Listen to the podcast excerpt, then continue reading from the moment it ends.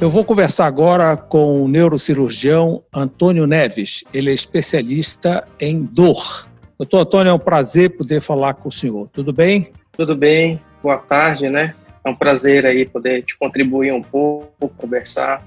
Muito legal ter essa, essa experiência aí. Doutor Antônio, nesse período agora de pandemia, as pessoas em casa, pouca fisioterapia, pouco exercício, as demandas em torno da lombar têm aumentado? É, com certeza, né? Inclusive a gente vê resultados de pesquisas, né? Até na internet mesmo, se você jogar a busca nesses mecanismos de pesquisa da internet aumentou muito na, no termo de lombalgia, dor nas costas, dor na cervical, né? Cervicalgia, é, dor no pescoço. Então a gente sabe que é um período de, de, de transformação, né, da nossa sociedade. Então isso também está tá vindo junto, né? Essa questão da, da, das dores, tudo, do sedentarismo também contribui para esse aumento, né, da, dessa, desse tipo de patologia. Então, na verdade, é a falta de exercício. É uma das causas, né? Na verdade, a gente sabe que é multifatorial, né? É a falta de exercício, é uma postura inadequada. Hoje a gente tem a questão do home office, né? Então, muita gente começou a fazer o home office, mas sem a cadeira preparado. apropriada, sem a mesa exatamente, apropriada.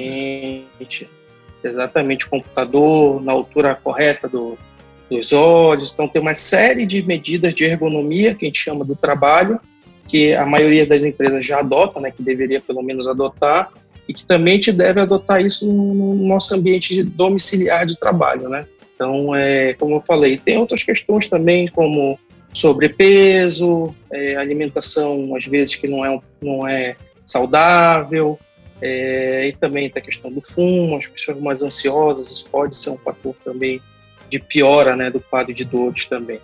E, e, e a, a, reclamação em torno da coluna vertebral ainda é a maior? É muito maior do que, por exemplo, cefaleia ou coisa parecida?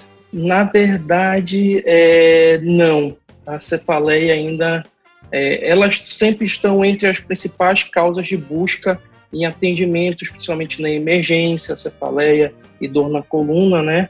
É, elas estão mais ou menos ali e também com o período de pandemia, de muita ansiedade, estresse, preocupação, a cefaleia também tende a ter um aumento, assim como a, a lombalgia, né? Por conta disso também.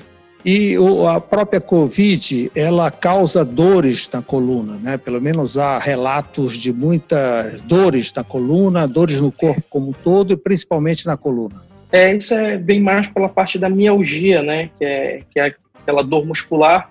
E como a gente tem uma cadeia muito grande de musculatura, tanto na região das costas, dorsal, lombar, a parte do, do abdômen, quadril e, e pelve, né? Então, assim, acaba juntando, é mais um mecanismo. Então, então, uma pessoa que já tem um quadro doloroso prévio, de dor na coluna, quando pega um, uma, um quadro viral, como o do Covid, apresenta esse aumento de dor, já começa a ter uma sobreposição, né?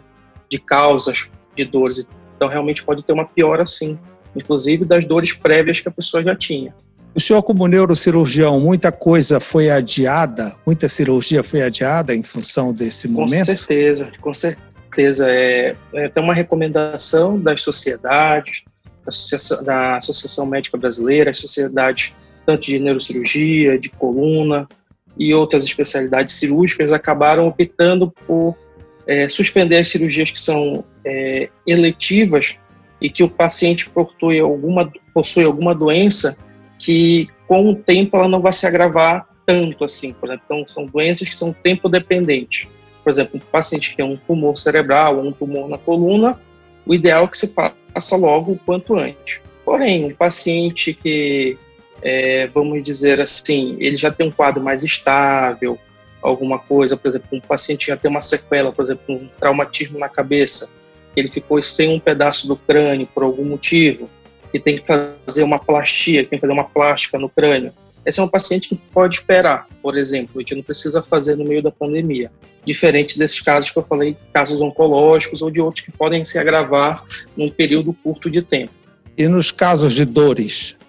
As dores aí vai, é muito do, do, do cliente, né? muito do paciente, porque assim, a dor é uma sensação, né, que cada pessoa reage de uma forma, né, experimenta a dor de uma forma. Pode ter o mesmo mecanismo de dor, a mesma causa da dor, mas duas pessoas não sentem a mesma dor. Mas, então, assim, isso vai muito do paciente. o paciente fala, olha, eu estou com uma dor aqui que eu não consigo viver. Entendeu? Pelo mesmo tempo. Tem outro, não, eu consigo ficar, tem que ficar seis meses para esperar a pandemia passar, eu vou esperar seis meses. Tem paciente que não, olha, eu estou com essa dor, eu não consigo ficar em casa para ver uma série, por exemplo, na televisão. Então, a gente conversa, explica todos os riscos, todas as necessidades, o que, você tem que fazer, todos os cuidados e o risco da questão de pegar o, o, o Covid-19 hoje em dia. Né? Então, é muito Agora, doutor Antônio. De, a gente tem que botar na balança. E realmente o risco é muito grande de contaminação hospitalar nesse momento? É porque lá a gente acaba tendo uma circulação maior né, de, de, pessoas que têm o, a infecção né, pelo vírus. Geralmente são pessoas que estão na fase de sintomática, de viremia. Então isso vai aumentando, além de o hospital ser um ambiente fechado por si só, né?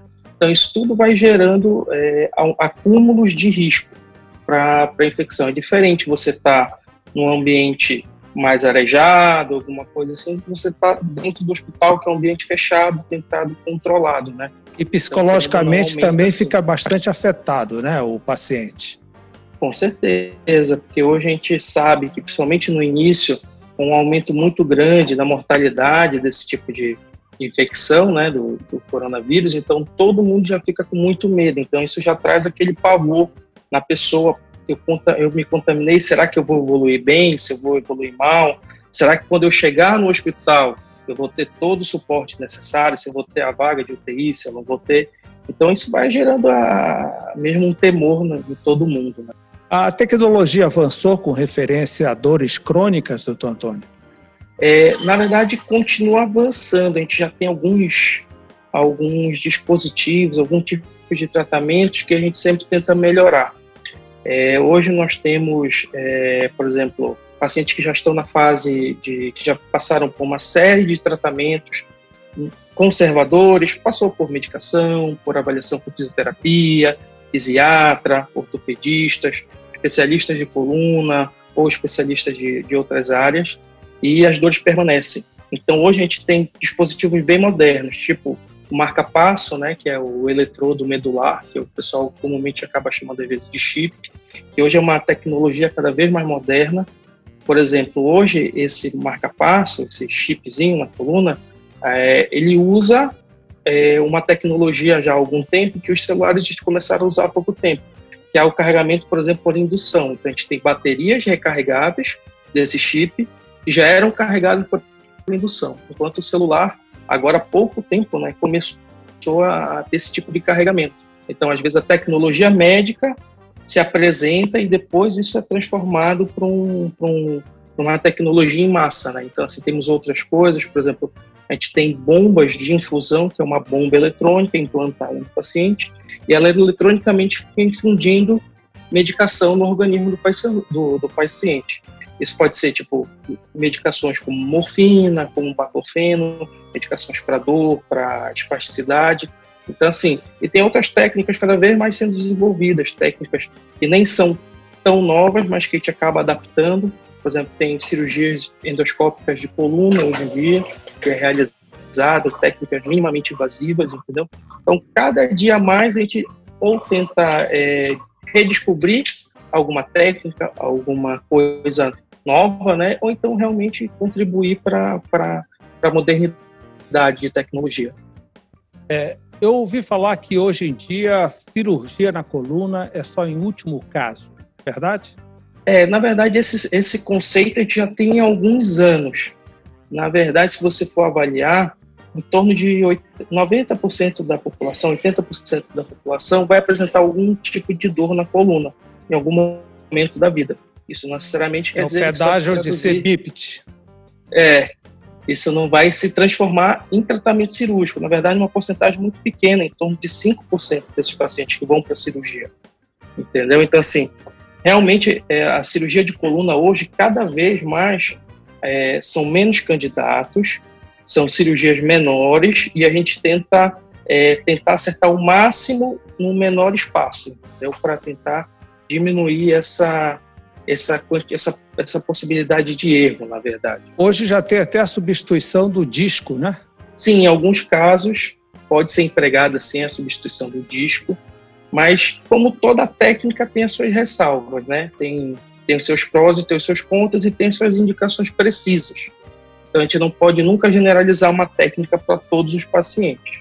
O senhor é partidário do uso da cannabis para dor? É, a cannabis para dor, a gente tem algumas respostas muito boas, mas aí a gente acaba, acaba caindo em alguns, alguns quesitos que hoje até a gente conversa muito até a questão da cloroquina.